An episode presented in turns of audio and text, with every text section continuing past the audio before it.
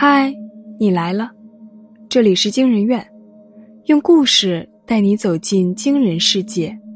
本节目由惊人院、博尔声音工坊联合出品，喜马拉雅独家播出。我是惊人院研究员乔毅，我是惊人院研究员碰见疯子。今天要讲的故事是：半夜醒来，妻子在吸食我的骨髓。上，作者沈秋生。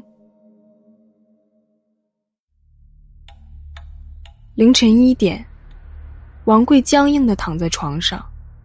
今天是他失眠的第二天，他不敢睡，又不敢睁眼，只是借着窗帘缝里透出来的一点光亮，偷瞄着梳妆台上的镜子。镜子里，妻子在哭，他披散着头发坐在梳妆台前，有时候会轻轻敲打自己的小臂。王贵不敢喊他。镜子里，妻子张了张嘴，无声的说了什么。王贵没有看清，可直觉告诉他，妻子说的是一个人名。妻子到底在干什么？他是什么时候开始不睡觉的？他为什么哭？压抑和不安一层层叠加，逐渐淹没了王贵。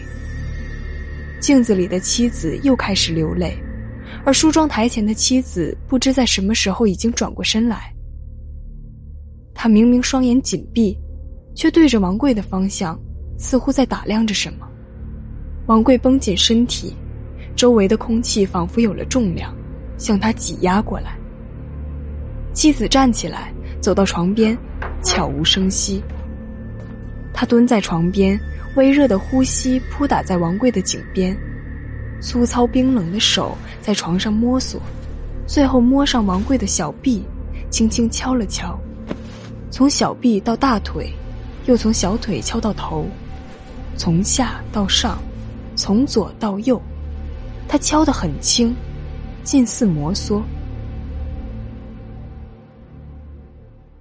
就在王贵即将承受不住，准备拿起床头台灯砸向妻子的头颅时，妻子停下了。他爬上床，带着一身凉意躺在王贵身边。客厅里的老式座钟响了三下，凌晨三点了。王贵睡醒的时候，脑子里一团浆糊。妻子向来起得早，但不爱做早饭，顶多煮一锅白粥，配上咸菜糊弄一下。他见王贵这么晚才起，冷着一张脸嫌弃道：“喊你半天都不起来，迟到了又要扣钱。”他们夫妻二人感情淡薄，结婚多年也没有孩子，一直是两个人凑合过日子。王贵张了张嘴，什么也没说。昨晚的记忆全部回笼，再看到冷言冷语的妻子，他突然感到很荒诞。妻子懒得再多说什么，转身出门上班去了。王贵早些年是个泥瓦匠，前几年伤了腰。才回来，在村子附近找了个家具厂上班。去厂里的时候，他路过一户挂着白灯笼的人家，步子停了停，最后也没有进去。那是他堂兄弟王福家，他们都在家具厂做工。王贵负责毛料加工这种没什么技术的活，王福则是做高级家具的手工雕刻。前些日子，王福在做工的时候失足滑倒。一头栽到立着的刻刀上，刻刀顺着眼眶扎进去，操作台上的酸枝木都被血浸透了。厂里为这事儿赔了一大笔钱，又紧抓了一段时间的安全教育，到现在还没平息。王贵并没有多喜欢王福这个兄弟，当他听到对方的死讯时，心里还有一点隐秘的窃喜。此时，一个奇异的念头在王贵脑海中炸开。妻子似乎是在王福下葬后才开始有了异常。前几天他时常在深夜翻身，睡得很不踏实。难道妻子是为王福流泪？昨夜他对着镜子喊出的名字是王福吗？恐惧混合着愤怒涌上王贵心头。他本以为王福死后自己就能过上一段舒坦日子，可妻子的眼泪让他的生活再次蒙上一层阴影。王贵下班回到家的时候，妻子也才回来没多久，饭已经煮上，水槽里散着没洗的莲藕，妻子正拿着剁骨刀和砧板上的大棒骨较劲。大棒骨约有小臂长，他力气不够，经常要剁好几次才能将猪骨剁开。砧板上散落着碎骨和血水，土灶上已经煮沸了一锅水。妻子随手将剁好的大棒骨丢进铁锅焯水，大概有五六根棒骨。这一锅炖下来，足够七八个人吃。王贵顺势在灶台前坐下，他斟酌了一下，才开口。你这几天去看三弟妹了吗？三弟妹是王福的妻子，有什么好去的？这几天有的是人照顾他。从前他就不安分，现在三弟不在了，我看他的心更收不住了。妻子向来说话刻薄，尤其不喜欢三弟妹。大灶柴火很足。很快，锅里就有了骨头汤的香气。我昨晚好像听见你哭了。王贵半真半假的问：“你心里有什么事儿吗？”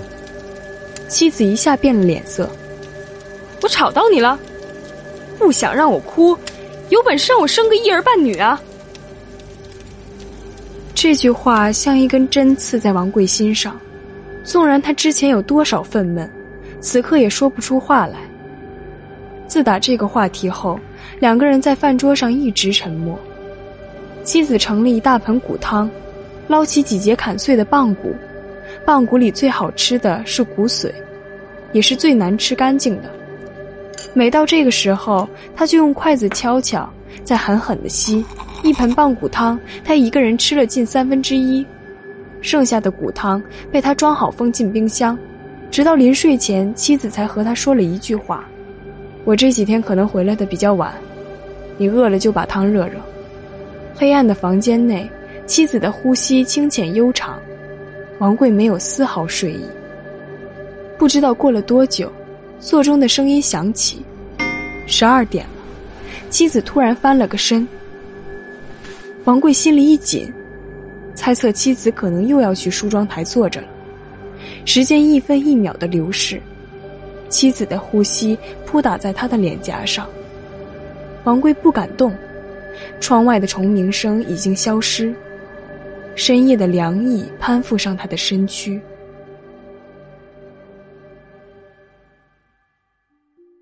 不知过了多久，一只手在黑暗中搭上王贵的肩膀，那只手依旧冰冷，却不像昨夜一般四处游走。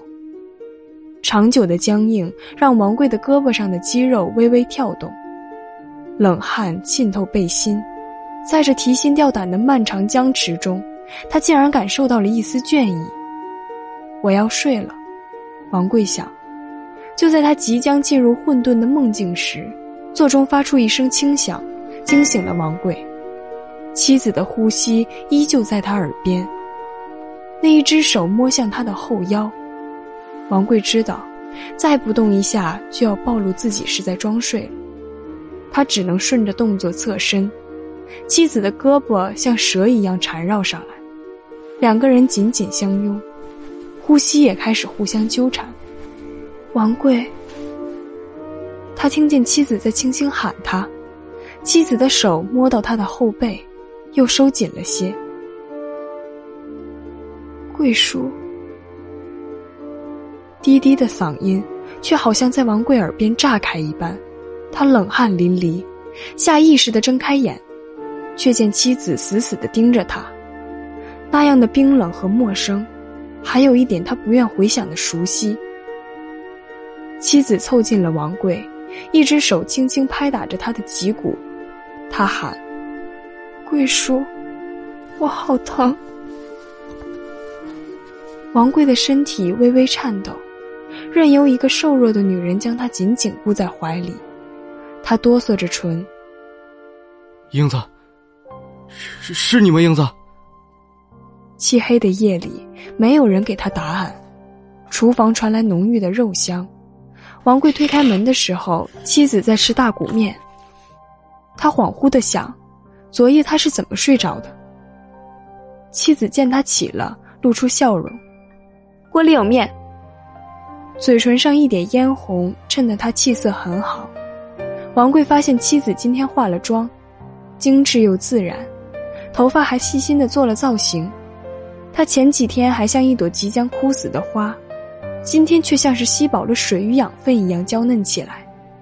王贵耳鸣如雷，妻子似乎在说什么，他过了许久才分辨出她的声音：“你上班要迟到了。”王贵胡乱点头，眼神呆滞的目送他离开家门。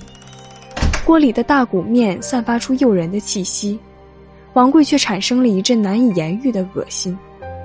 他逃也似的离开屋子，不知道跑了多久，才气喘吁吁的在一座院子前停下。他直喘粗气，在看到院墙上写着“王村敬老院”时，本就惨白的脸变得愈发难看。英子住在这里，他是不是已经死了，化作冤魂来索命？是的。英子该恨他的，也恨王福，所以王福死了，那下一个就是自己。王贵瘫倒在墙根，好似一滩烂泥。哎呦喂，谁躺在这儿？熟悉的声音将王贵从无边的猜疑中拉回，他稍稍定神，看清对方是村里有名的无赖。王金。嚯，这才七点多，贵子。你就来敬老院？王贵不喜欢和王金这种人打交道，他挤出个难看的笑脸。我来看看英子。那你得晚点来，英子还没起呢。王金笑容暧昧，眼神带有心照不宣的意味。王贵完全没有注意到，他已经被震惊的说不出话来了。英子还活着。充斥着衰老、死亡，还有腐朽气息的敬老院里，有一个格格不入的女人。她的长发黑而柔软，雪白的皮肤吹弹可破，修长柔软的身体充斥着年轻与生机。即便是穿着陈旧又不合身的衣服，也不能掩盖她的美貌。她是英子，已经在这里住了十年。从十五岁失去最后一个亲人后，他所有的青春都消耗在了这个破旧的敬老院。王贵站在走廊看他，他躺在长椅上晒太阳。照顾英子的寡妇走过来，他熟练地说：“英子好看吧？”王贵点点头。可惜了，他笑容下面藏着幸灾乐祸。要不要试试？给钱就行。时间我安排。什么？英子这么漂亮，你们男人就像是猫忘不了偷腥一样的惦记。你兄弟王福，今早才走的王金，个个都来过这里。英子是我侄女。一表三千里，他爹都死了十来年了，真要论关系，村里谁不是他叔叔伯伯的？寡妇无视王贵的神情。似乎笃定他一定会再来。你要想来，得提前跟我说，晚上最方便，偶尔白天也行。英子的屋在一楼拐角那里，屋里要是点了个小灯，就是有人了。你当着英子的面说这种混账话，当他真听得懂似的。疯了十来年，平时打一下都不带动的。你不想来就别来，在这假正经给谁看啊？寡妇越说越凶，英子似乎被吵到了，躺在椅子上看着他们。她双眼大而无神，像个瓷娃娃。王贵对上了他的眼睛，英子突然笑了一下，她嘴唇翕动，王贵猜到了她想说什么，他在喊：“贵叔。”王贵一路逃回家，屋里维持着出门时的凌乱。那碗没吃的面早已经泡胀，结满了白腻的油花。英子的笑容在他脑海中挥之不去，连多年前的陈旧记忆也随之翻滚出来，仿佛一座大山压得他头晕眼花，浑身颤抖。他直奔梳妆台，一切疑神疑鬼的源头就在这里。镜子照出他惨白的面孔，他惊惧万分的拿起梳妆台上的瓶瓶罐罐，狠狠向镜子砸去，一下，两下，直到镜子满是裂纹，飞溅的碎玻璃割伤了他的脸，这才终于停止了发泄。他喘着粗气，从镜片里捡起一张泛黄的照片，青涩的少女倒在凌乱的草丛里，脸上的泪痕与血痕交错。完全失去了记忆。她是英子，年仅十五岁，花朵一样的少女。这是王府给她的照片，也是一个少女命运完全走向黑暗的开始，更是他们罪恶的铁证。记忆回到了十年前的夜晚。